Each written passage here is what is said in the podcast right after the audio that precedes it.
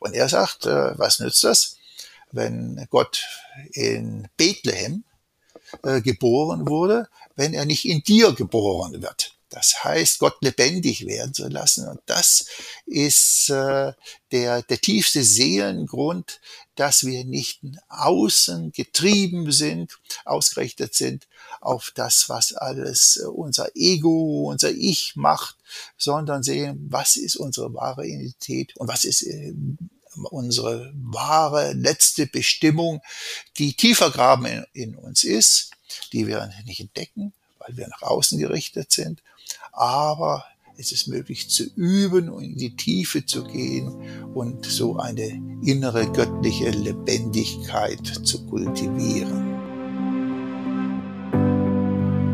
Herzlich willkommen bei Ananda. Das ist der Podcast von Yoga Aktuell.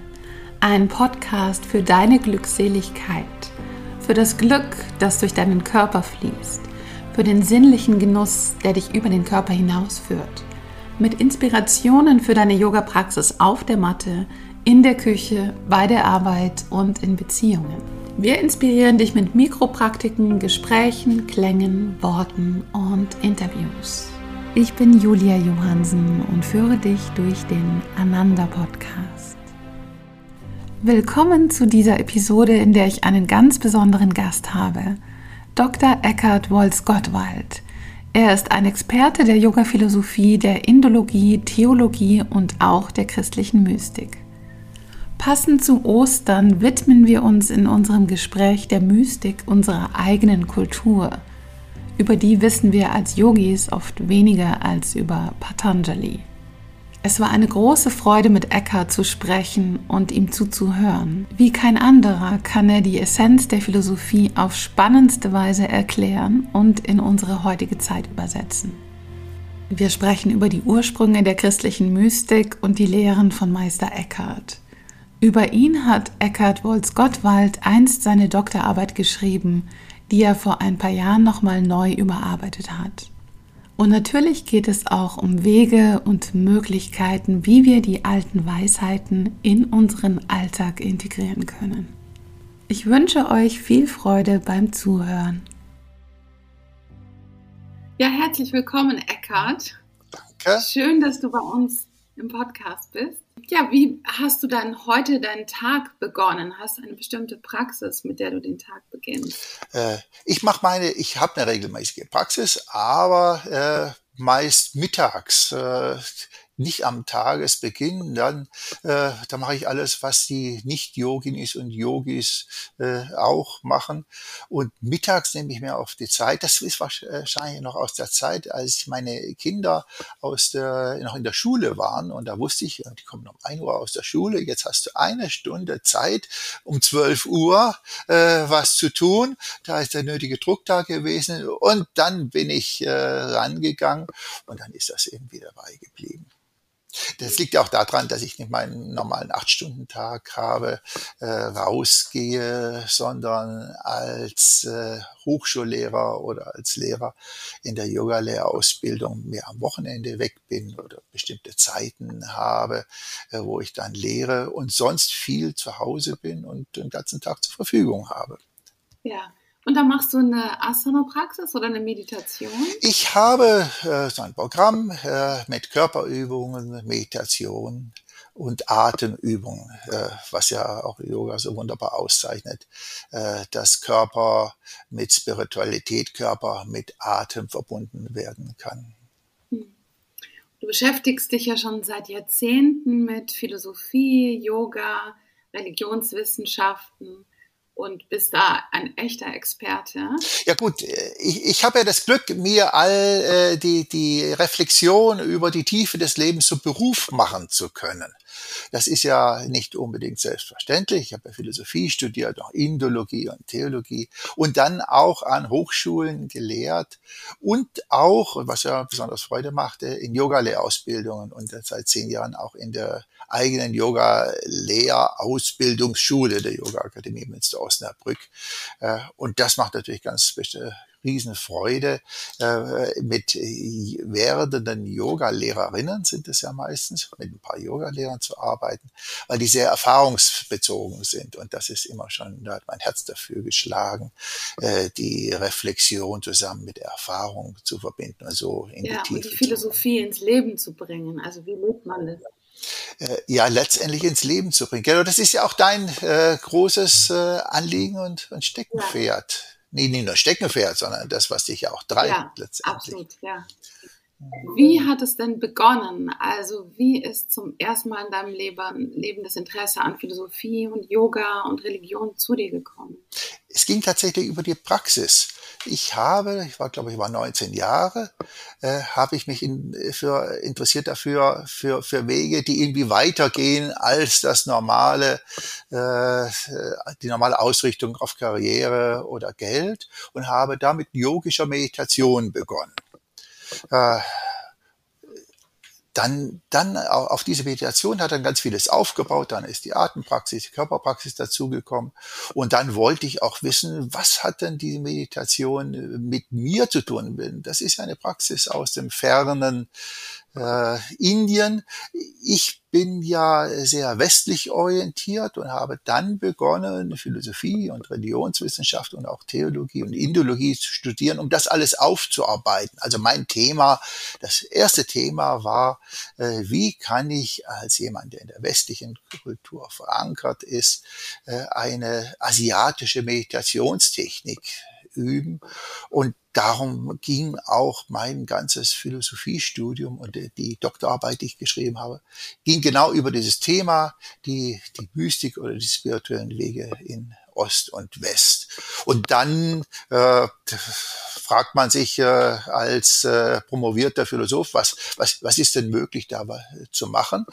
Ich bin dann an, äh, an der Hochschule geblieben und habe dann nebenher immer mehr äh, mit Yogis und Yoginis gearbeitet, in, äh, in Ausbildungen dann immer mehr in den 70er, 80er, 90er Jahren war ja Yoga noch nicht so populär, aber mit der Popularität des Yoga gab es auch immer mehr Ausbildungsmöglichkeiten. Das waren immer so meine zwei Standbeine. Einerseits die eher akademische Reflexion und Arbeit in, in Hochschulen und Universitäten und auf der anderen Seite diese praxisbezogene Zugang zu äh, den tiefen menschlichen Lebens im Yoga-Bereich.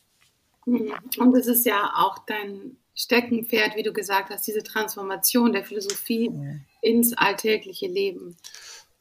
Äh, dann wird äh, Philosophie erst lebendig. Ich sage ja immer, äh, Philosophie ist eine Orange, könnte auch eine Banane sein, aber es kommt darauf an, dass eine Frucht, wer eine Frucht haben, die Schale hat und die Fruchtfleisch hat. Und die Schale, das wäre die, die, die Theorien und das Wissen, das, was ich äh, erlernen kann. Eigentlich ist die, der größte Teil der akademischen Philosophie ist eher schalenorientiert. Da geht es um diese Fragen, wer ist der Mensch, wo soll es hingehen, äh, was ist die Welt, äh, was ist der göttliche Grund, wenn man die Religionsphilosophie nimmt. Äh, aber es geht eigentlich nie um uns selbst. Und das ist dann, äh, wenn man die Orange nimmt, äh, wenn man also eine perfekte Schale hat, äh, EU genormt, mit, man weiß alles, man kennt die ganzen Schriften und die Theorien und kennt die im Originaltext und kennt die, die Kommentare, aber man macht so eine Orange auf und da ist überhaupt kein Fruchtfleisch drin.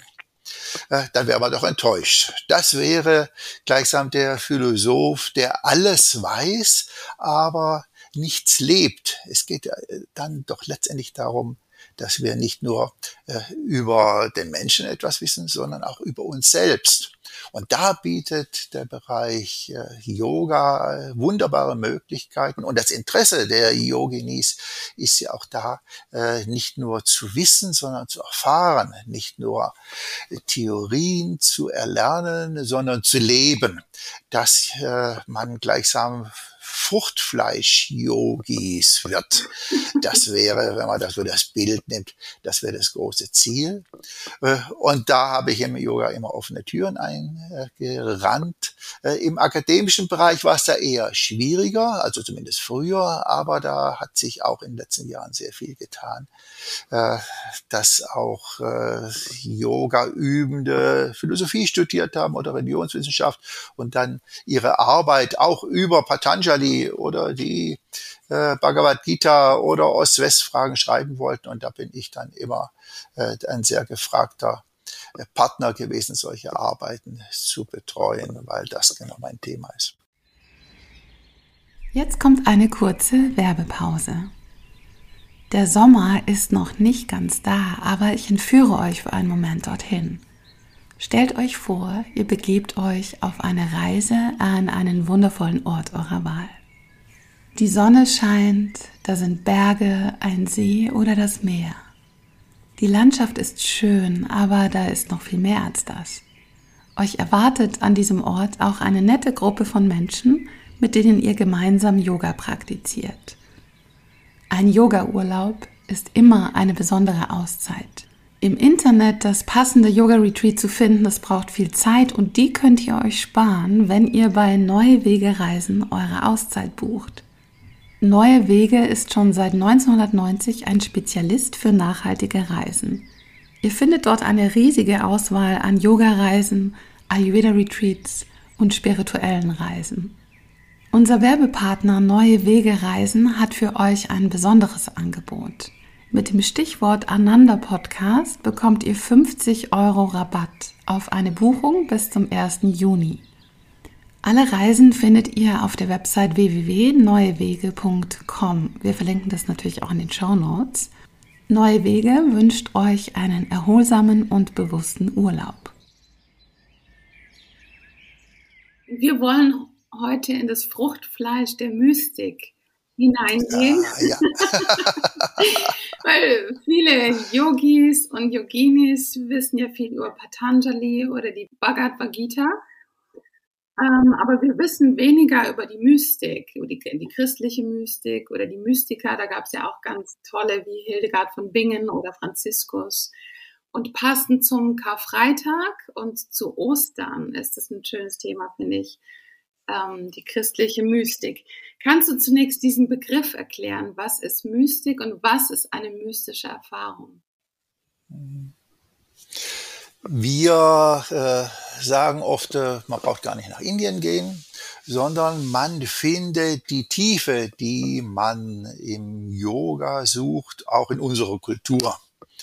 Und da stoßen, stoßen wir auf äh, die, die Bewegung der christlichen Mystik, wobei der Begriff Mystik ja äh, oft äh, in sehr unterschiedlichen Bedeutungen verwendet äh, wird. Und dann ist, die, ist das natürlich wichtig, was ist das überhaupt Mystik? Man kann eine mystische Atmosphäre machen, indem man ein paar Kerzen aufstellt oder Mystik geht um ekstatische Erfahrungen. Aber all das äh, ist nicht das, was äh, letztendlich wir meinen, wenn wir von der mystischen Bewegung sprechen. Äh, es gab äh, im Hochmittelalter in der europäischen Kultur eine Bewegung, wo vor allem Frauen äh, sich in äh, spirituelle Gemeinschaften zurückgezogen haben, und, um zu meditieren und dort genau auch Übungsformen entwickelt haben, wie wir sie in der Meditation des Yoga auch kennen. Mantra-Meditation würden wir heute sagen. Oder auch gegenstandslose Meditation, um äh, die äh, Oberflächen unseres Alltagsbewusstseins zu durchbrechen und äh, in der Tiefe unseres Seins Dimensionen zu entdecken, die dann als die, die göttliche Dimension bezeichnet wurden oder das wahre Selbst. Äh, diese Bewegungen äh, muss man sich, äh, muss man wirklich zugeben, wir Männer müssen das zugeben, ist hauptsächlich von Frauen geprägt. Äh, wenn man fragt, was haben wir Männer gemacht in, dieser Zeit, äh, 12. bis 13. Jahrhundert, äh, viele Männer sind nach Jerusalem gefahren, auf Kreuzzüge haben die Frauen zurückgelassen, und dann haben die sich gefragt, ja, so wissen salopp das sagt, was machen wir denn?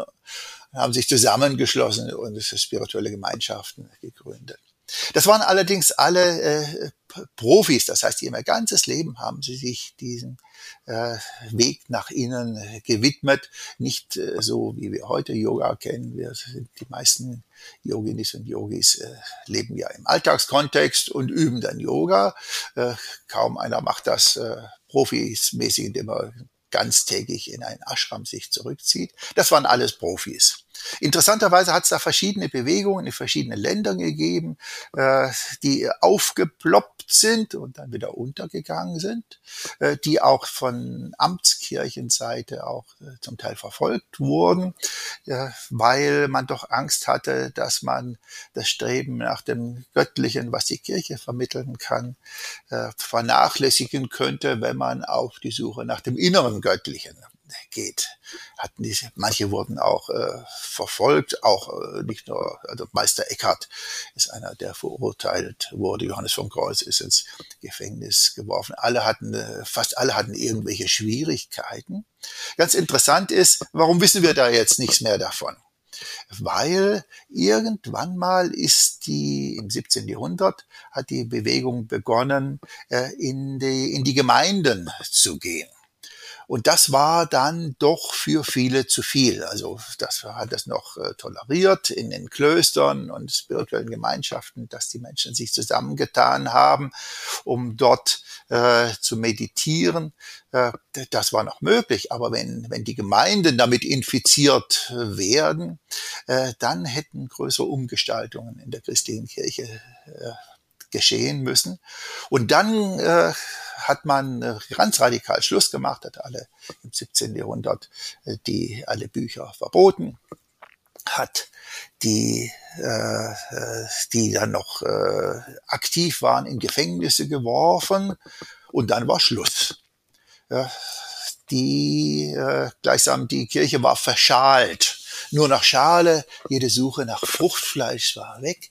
Interessanterweise sind viele, die diese spirituelle Suche äh, äh, getrieben haben, in, in Amerika ausgewandert.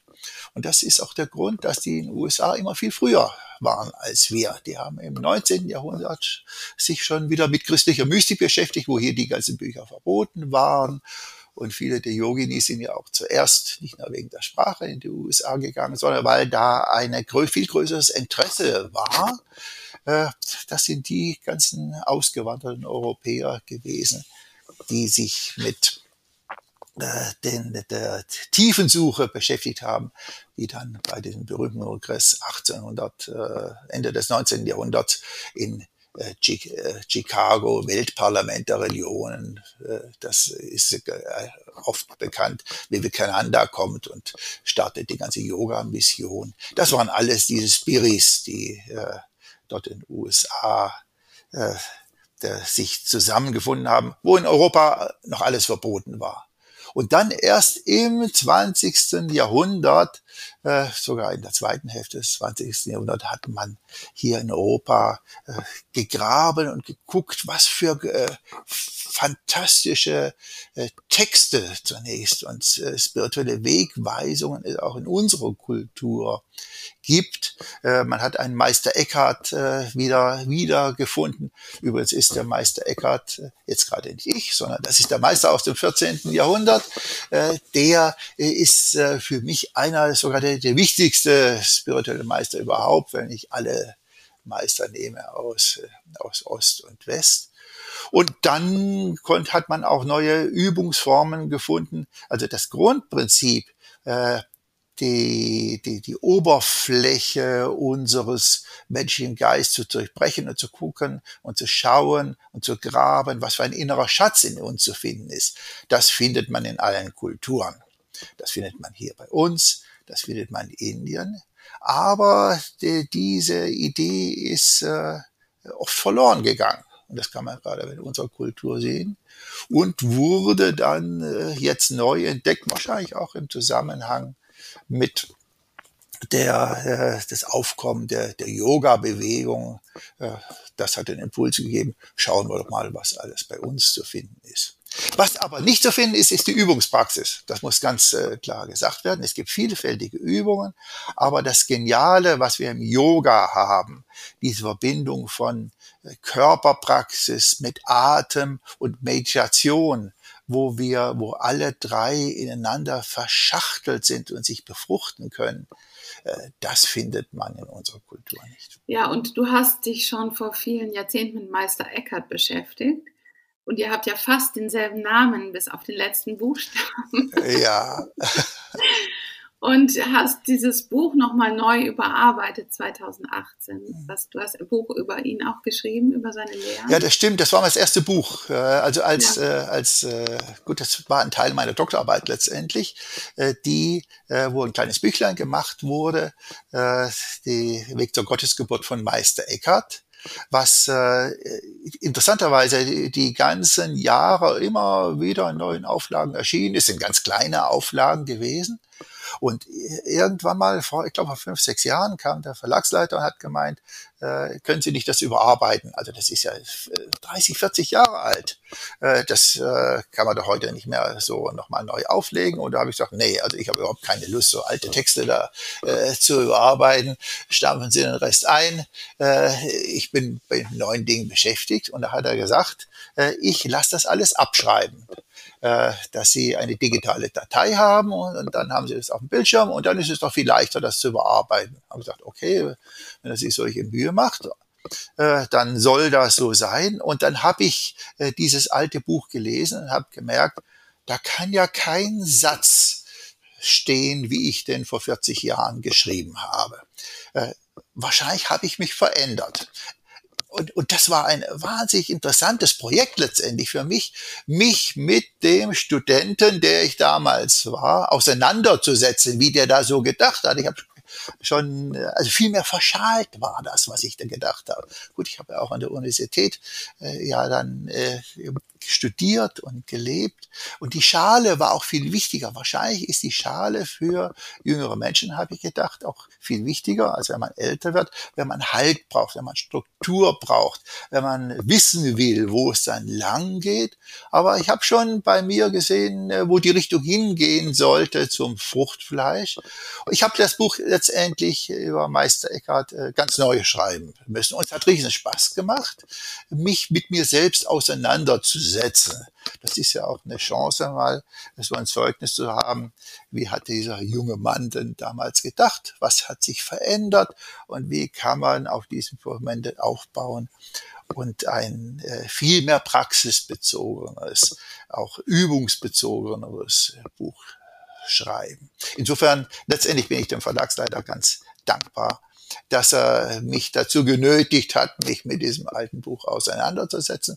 Und dann ist das vor fünf Jahren auch dann in einer gut neu geschrieben, Neuauflage steht zwar, aber es ist neu geschrieben, äh, dann erschienen. Und was ist die Essenz der Philosophie von Meister Eckhart? Und ja, eigentlich ist er revolutionär. Er setzt sich, also dieses Bild von der Schale, er sagt nicht Fruchtfleisch, sondern Kern, kommt von ihm. Und äh, er ist, deswegen hat er mir damals auch schon imponiert, war so ganz radikal von allem äh, theoretischen Strukturen, alle die zu zerbröseln. Letztendlich sollte man Gott, ist ja im religiösen Bereich tätig gewesen, er war ja Dominikaner, äh, äh, er sagte, man soll ja Gott nicht mehr denken, sondern letztendlich leben. Die Frage ist, wie macht man das? Und da haben die viele Übungsformen gehabt, die aber in den Texten recht wenig zu finden sind. Da haben wir heute einfach auch vom Yoga-Bereich viel mehr. Äh, man hat es dann nachts, äh, hat man sich zurückgezogen äh, in, in die Meditationssäle. Nachts um zwölf ist man aufgestanden, wo alles ruhig war und hat äh, sich nach innen gewendet mit, äh, äh mit äh, Meditationstechniken, indem man äh, Mantras, äh, wiederholt hat, indem man äh, auch von allem Denken losgelassen hat, um dann, wie er sagt, Gott in sich gebären zu lassen. Äh, das ist ein typischer christlicher Begriff. Gott wird nach christlichem Glauben geboren in Jesus von Nazareth vor 2000 Jahren, also außerhalb von uns. Und so ist Gott in dieser Welt wirklich geworden in dem zentralen Fokus des Christentums Jesus Christus. Und er sagt, äh, was nützt das, wenn Gott in Bethlehem äh, geboren wurde, wenn er nicht in dir geboren wird? Das heißt, Gott lebendig werden zu lassen. Und das ist äh, der, der tiefste Seelengrund, dass wir nicht außen getrieben sind, ausgerichtet sind auf das, was alles äh, unser Ego, unser Ich macht, sondern sehen, was ist unsere wahre Identität und was ist äh, unsere wahre letzte Bestimmung, die tiefer graben in, in uns ist, die wir nicht entdecken, weil wir nach außen gerichtet sind aber es ist möglich zu üben und in die Tiefe zu gehen und so eine innere göttliche Lebendigkeit zu kultivieren. Das bedeutet ja auch, die, das Göttliche, die Göttlichkeit im Leiblichen zu finden. Ja, das ist dann etwas, was wir vom Yoga immer äh, sehen und auch betonen. Aber Körperübungen, gibt es bis eventuell Gebetsgebärden. Also, dass man im Beten eine Gebärde einnimmt, die Hand zusammenführt, sich beugt, äh, sich letztlich auf den Boden wirft und dann äh, oder und damit äh, dass die innere Haltung eine eine äußere Gestalt bekommt und die äußere Gestalt auf das Innere auswirkt. Also das sind die Körperübungen, die einzigen Körperübungen, die man da findet.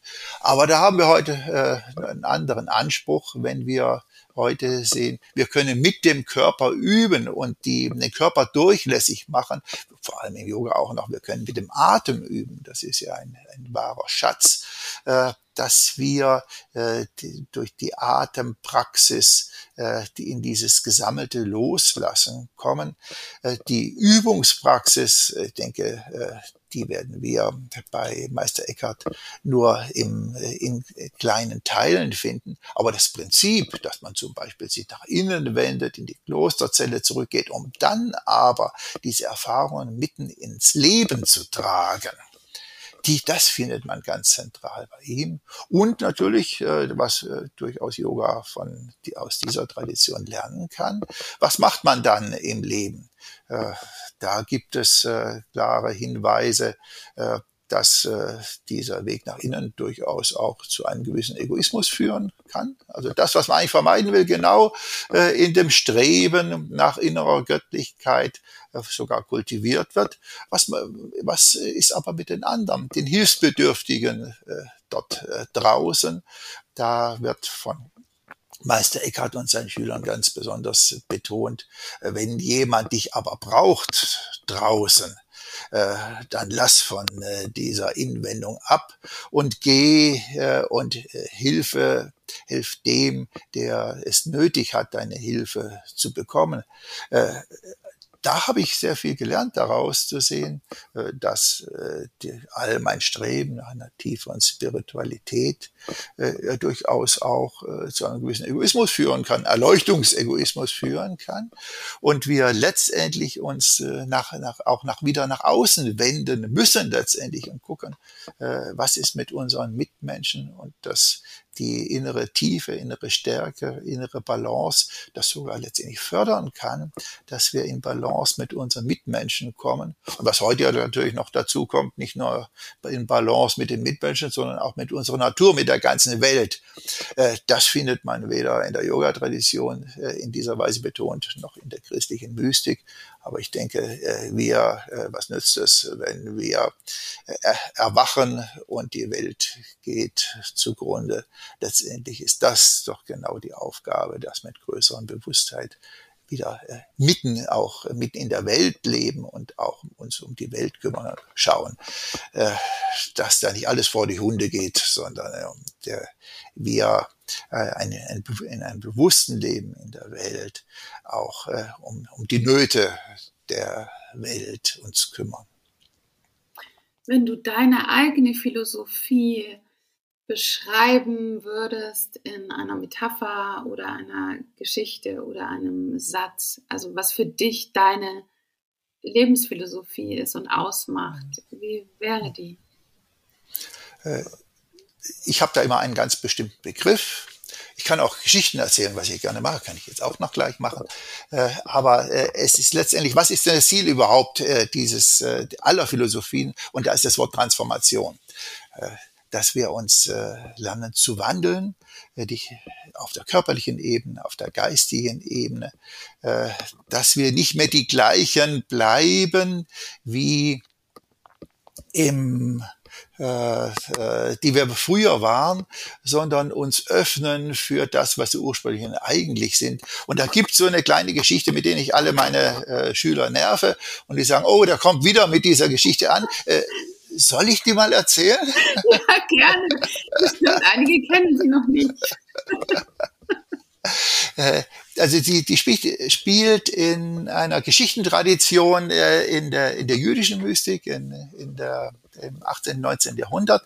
Äh, also nicht nur im Christentum und nicht nur im hinduistischen Kultur und nicht nur im Buddhismus, sondern auch im jüdischen Bereich gibt es äh, spirituelle Wege, der osteuropäische Chassidismus und die haben eine Übungsform äh, gefunden, Geschichten erzählen immer wieder neu. Wie wir Asanas üben, haben die immer wieder Geschichten erzählt und da die Geschichte handelt von einem armen Juden in Krakau, der in einem äh, äh, der mit dem Namen Nasrudin, der in einem kleinen Häuschen gelebt hat, äh, nur mit einem Zimmer, äh, war die Küche und mittendrin war ein Ofen und dann hat er sich äh, wunderbar wohlgefühlt an in diesem Zimmer, äh, an, hat sich am Ofen gewärmt, bis er eines Tages ein Traum hatte, er träumte, im fernen Prag unter der Brücke sei ein gewaltiger Schatz. Nächsten Tag ist er aufgewacht und hat gemerkt, oh, es gibt schon seltsame Träume. Und dann ist er aufgebrochen, äh, ist gewandert, äh, von Krakau nach Prag und dann ist er abends angekommen und hat dann in der Dämmerung schon die Brücke gesehen, unten drunter war ein Leuchten und hat gemeint, jetzt habe ich ja wirklich diesen Schatz gefunden, äh, ist hingegangen und hat gemerkt, da war nur ein Feuer von einem Bettler, der da kampiert hat, hat sich zu dem hingesetzt und hat erzählt, jetzt habe ich geträumt, dass da ein Schatz zu finden ist. Aber jetzt finde ich nur dich. Und der Bettler hat gemeint, äh, wie kann man nur so blöd sein, äh, wegen eines Traumes, so einen Aufwand zu treiben. Solche Träume habe ich auch gehabt. Und der Bettler erzählt von seinem Traum. Äh, ja, in einer Stadt gab es ein kleines Häuschen mit einem Raum. Und dieser Raum war eine Küche. Und mitten in der Küche war ein Ofen. Und tief unter diesem Ofen habe ich einen gewaltigen Schatz in meinem Traum gesehen. Nasrudin meinte, das sieht ja aus wie mein Küchenhäuschen, ist aufgebrochen, zurückgegangen in seine Stadt, in sein Haus und hat tief unter seinem eigenen Ofen gegraben und hat einen gewaltigen Schatz gefunden.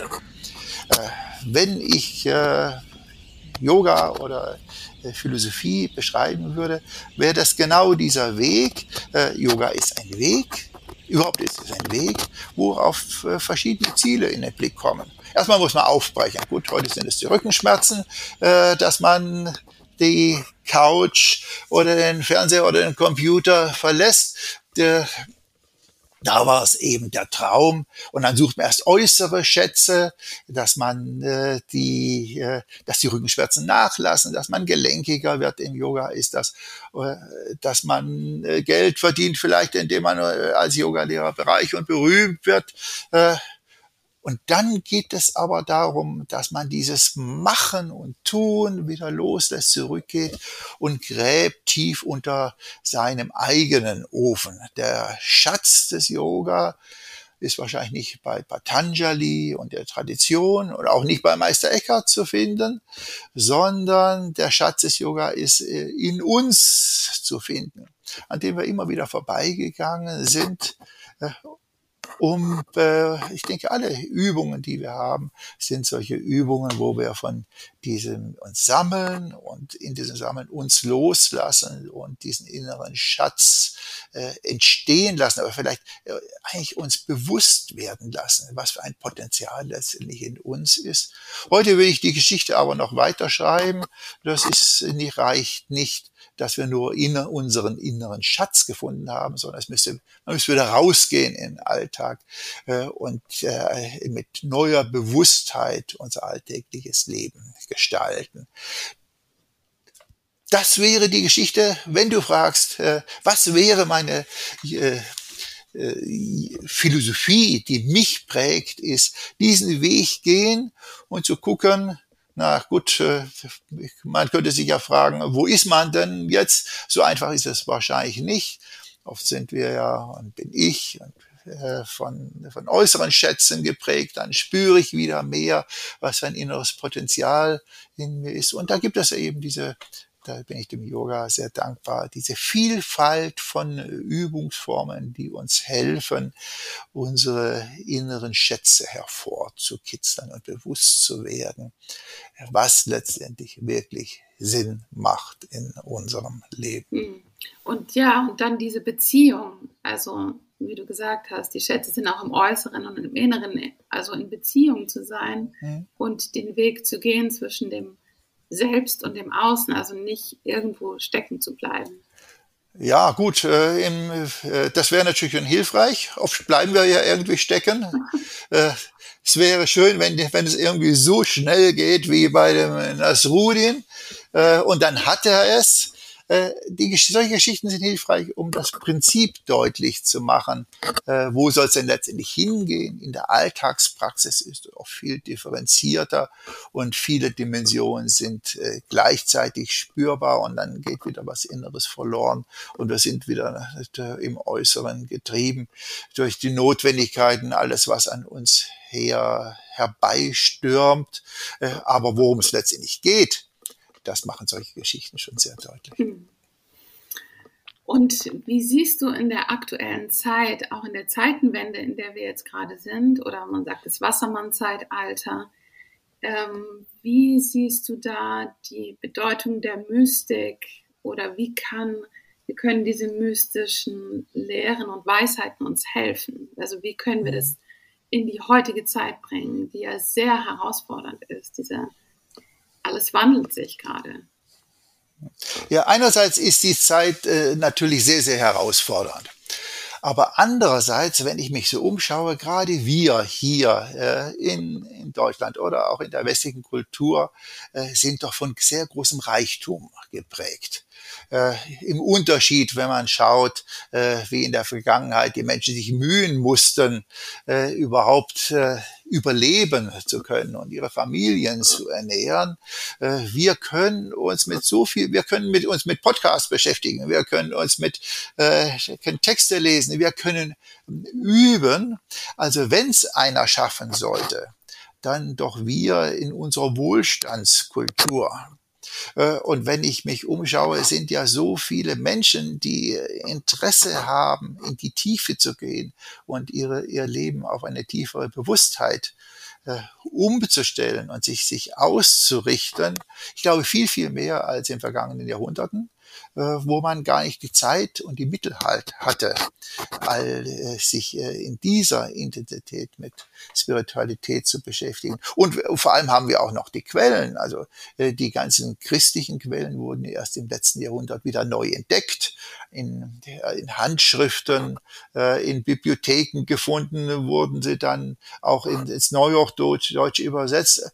Aber wir haben ja nicht nur die christlichen Quellen, auch die, die yogischen Quellen und die buddhistischen Quellen oder wenn wir jetzt noch die Geschichten nehmen aus dem jüdischen Chassidismus, die können uns inspirieren.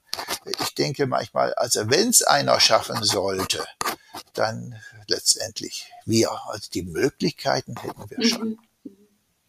Welche Lektüre ähm, für die Mystik oder von einem Mystiker würdest du empfehlen, außer Meister Eckhart natürlich? Ja, es gibt ja äh, im Prinzip immer die sogenannte Sekundärliteratur, die äh, Literatur, äh, die uns hinführt. Das ist oft äh, sehr einfach. Also wenn man Meister Eckhart, äh, der kann ich ja auch genau äh, die Werbung machen, dieses neue Meister Eckhart Buch, was die Praxis des Meister Eckhart aufzeigt, äh, ist natürlich sehr, sehr äh, hilfreich, äh, um erstmal einen Zugang zu bekommen. Aber dann ist es natürlich gut, sich mit Theresa von Avila, mit Hildegard von Bingen, äh, mit Meister Eckhart, mit Johannes Tauler auch in den Originaltexten zu beschäftigen, die alle äh, in Übersetzung vorliegen.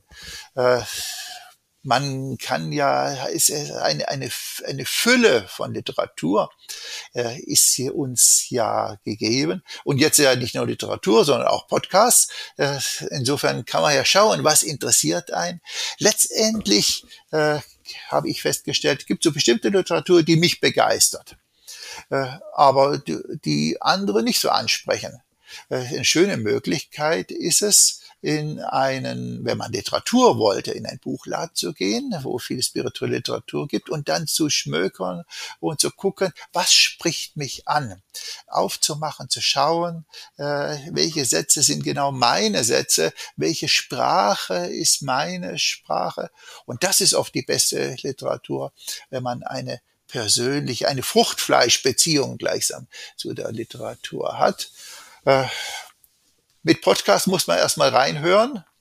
Äh, aber das ist ja natürlich auch eine Möglichkeit. Es geht auch schneller. Guckt, spricht's mich an. Äh, dann kann ich da weiter in die Tiefe kommen. Manchmal, manche Dinge sprechen nicht an. Äh, die sind auch zumindest im Moment nicht die, die richtige. Mhm. Ja, die Podcast-Welt bietet auch viel Fruchtfleisch. ja, und man kann sie so auch nebenbei machen. Ne? Das ist ja dann das auch Schöne. Äh, das ist erst der, der Aufwand ist dann äh, nicht so äh, groß und ich finde es auch wunderbar, äh, auch zu meinen Schülern, wenn ich die sage, oh, liest das Literatur, die Literatur da bin ich relativ unsicher, ob das überhaupt dann gemacht werden kann. Äh, schicke ich denen einen Link mit Podcast, da wird das aber garantiert äh, gehört und sogar mehrfach gehört. Insofern ist Podcast richtig das Medium. genau, weil man äh, super währenddessen ähm, putzen, die Wohnung putzen kann oder ja. beim Spaziergang. Also oder beim Reisen hier, das geht ja auch, äh, wenn man, wenn man im, im Zug ist, ich fahre ja viel Zug, dann ist das eine schöne Möglichkeit, ja. das zu hören. Und siehst du aktuell so ein Trend oder auch eine Sehnsucht ähm, nach Mystik oder mystischen, ekstatischen Erfahrungen? Das ist die Frage, welche Rolle spielen da ekstatische Erfahrungen und was ist das dann letztendlich? Äh, der Meister Eckhart äh, war da eher skeptisch er meinte, äh, wenn man auf den inneren Weg geht, dann kann es funken und blitzen und alle möglichen Erfahrungen können gemacht werden. Die sind aber eher ablenkend. Letztendlich geht es um Klarheit, um Bewusstheit äh, äh, für das ursprüngliche Leben ich persönlich äh, habe relativ wenig Zugang zu ekstatischen Erfahrungen. Ich habe, wenn ich äh, kann mich erinnern, dass ich meditiert habe. Äh, der Meditierende neben mir ist abgehoben, hat einen Körper verlassen und ich war immer nur gegenwärtig da gesessen. Insofern kann ich da äh, für mich relativ äh, wenig sagen. Ich kann nur äh, sehen, äh, mein Weg ist es nicht, Ekstasen zu haben, äh, aber äh, die Zen-Leute sind sogar richtig skeptisch und sagen Makyo dazu, das ist gefährlich, das lenkt dich vollkommen ab von dem wahren Weg. Yogis sind ja eher offen, wenn wir die Yoga Sutras als zentralen Text nehmen, das dritte Kapitel äh, handelt ja fast nur von der äh, von dem äh, vom Aufbrechen ungewöhnlicher Erfahrungen. Aber wenn man dann sieht, was sind das da für Erfahrungen, dann gibt es ein sogenanntes Siddhi, so eine Vollkommenheit, durch die Wand zu gehen oder durch eine Türe hindurch zu gehen. Und es gibt andere mit die sagen, äh, Karuna, äh, mitfühlen mit anderen Menschen. Jetzt ist meine Frage, was, welche außergewöhnliche Erfahrung hätte ich jetzt lieber? Dass ich durch die eine, eine Wand gehen kann oder dass ich fliege oder dass ich Mitgefühl entwickle. Und dann ist für mich eindeutig die außergewöhnliche Erfahrung des Mitgefühls mit anderen wäre mir ziemlich wichtiger weil ich kann auch die Tür aufmachen und so durchgehen. Insofern ist das nicht das äh, ja. Problem. Interessant auch das über das Wasser gehen, was ja dann auch viel beschrieben wird. Ich habe schwimmen gelernt und insofern muss ich auch nicht über das Wasser gehen. ja, und zum Beispiel im Kaschmir-Shivaismus geht es ja, ja, auch viel um Ekstase, aber die Ekstase in, in diesem Augenblick, also als Achtsamkeitspraxis. Ja, wenn das Ekstase wäre, ja, äh, dann ist die Frage, äh, ob das das Alltagsverständnis von Ekstase ist. Ekstase als ein Herausstehen aus dem, dem Alltagsbewusstsein und die, die Tiefen unseres ursprünglichen Lebens erfahren. Wenn das Ekstase ist, eine ganz wörtliche Übersetzung, dann äh, wäre natürlich Ekstase äh, zentral und wichtig und wäre ja genau das, was der Übungsweg fördern will, dass wir loslassen äh, von dem, was uns, äh, von der Schale, um herauszustehen und die Tiefe zu erfahren, äh, was uns wirklich ausmacht. Aber das wäre jetzt nicht die Ekstase, wie ich sie jetzt äh, erfahre, dass das, wie der Meister Egger sagt, es funkt und blitzt und zischt. genau, ja, ja. Was natürlich auch erfahren werden kann. Und äh, gerade im Meditationsbereich wird es ja natürlich sehr viel erfahren, dass äh, Bilder aufploppen. Die Frage, wie geht man dann da konkret äh, mit um? Äh, sie können auch wieder binden und letztendlich geht es um äh, die das Aufbrechen des inneren Schatzes. Mhm. Und die Nichtanhaftung. Also man kann ja auch anhaften ja, an diese High-Erfahrung. Ja, wobei es ganz schön sein kann, auch äh, diese wunderbaren äh, bunten Erfahrungen zu machen, äh, wenn man in die Tiefe kommt. Äh, aber wenn man dann äh, es genießt und loslässt und sich einlässt und dann auch nicht an diesen Erfahrungen anhaftet, dann ist das wahrscheinlich ein Weg, der in die Tiefe führt. Mhm. Und hast du noch einen Tipp oder eine Empfehlung für Yogalehrer, wie sie Mystik in ihre Yoga-Praxis bringen oder die Praxis mit, mit der Mystik verbinden oder dem alten Wissen aus unserer eigenen Tradition? Mhm wenn man gerne mit äh, kleinen Sätzen arbeitet im normalen Yoga-Unterricht, äh, die man am Anfang vorliest aus der Yoga-Tradition, äh, um Inspiration zu geben, wo der Weg letztendlich hingehen soll, muss man sich nicht nur auf die Yoga-Tradition beziehen, sondern kann durchaus auch wunderbare Sätze aus der mystischen Tradition nehmen. Teresa von Avila zum Beispiel hat einmal gesagt, tu deinem Leib etwas Gutes, damit deine Seele Lust hat, darin zu wohnen. Könnte Inspiration geben, auch für das, was wir mit der Hatha-Yoga-Praxis machen. Wir tun unserem Leib etwas Gutes, damit die göttliche Seele, die sich durchaus, äh, wo es nicht selbstverständlich ist, dass sie lebendig ist, dass sie bewusst ist, äh, dass sie in uns wohnt, dass sie Lust hat, in uns zu wohnen und wir so die, die, die den Zusammenspiel oder die Einheit von Körper, Seele und Geist erfahren. Es gibt auch noch von Angelus Elesus einen schönen Satz, den man vorlesen könnte zu Beginn des Yoga-Unterrichts, der sagt, halt deinen Leib in Ehren. Er ist ein edler Schrein, in dem das Bildnis Gottes soll aufbehalten sein. Äh, man merkt, wenn man sich mit christlicher Mystik beschäftigt, wird es leicht religiös. Da muss man natürlich auch gucken, will man das so in den äh, Yoga-Unterricht reinbringen, in, wenn die Menschen, die teilnehmen, aber offen sind, dass man den Leib in Ehren hält und dann sieht, das ist letztlich ein Schrein, in dem das äh, Göttliche zu finden ist, äh, kann man durch die christliche Mystik durchaus die, äh, die Perspektive, wo es auch im Yoga darum geht, äh, klarer machen. Hm. Und gibt es noch etwas, was du tiefer erforschen willst äh, in deinem Leben? In der Philosophie oder auch in der, in der Praxis, die dich ja vor allem interessiert? Hm. Mich interessiert vor allem die, äh, die Didaktik, das heißt, wie ist es möglich, äh, sowohl die Yoga-Philosophie als auch die äh, alle spirituellen Philosophien, den Menschen nahe zu bringen und äh, als Hilfe für einen Weg in die Tiefe aufzuzeigen. Und das ist ein unendliches Feld, ein unendliches Forschungsfeld. Und da, da finde ich, ist eigentlich spannend, wenn ich, äh, das habe ich ja gemacht, ich habe die äh, Philosophie zum Beruf gemacht und bin Lehrer für Philosophie geworden. Äh, da kann ich aber äh, nie auslernen. Es ist immer äh, eine neue Herausforderung zu sehen, wie kann man Menschen begeistern für das, was mich auch äh, letztendlich begeistert und was so eine unendliche Hilfe ist, um das eigene Leben und das Leben in dieser Welt sinnvoll zu gestalten. Äh, immer wieder eine Herausforderung äh, und immer wieder ein neues Forschungsgebiet. Mhm.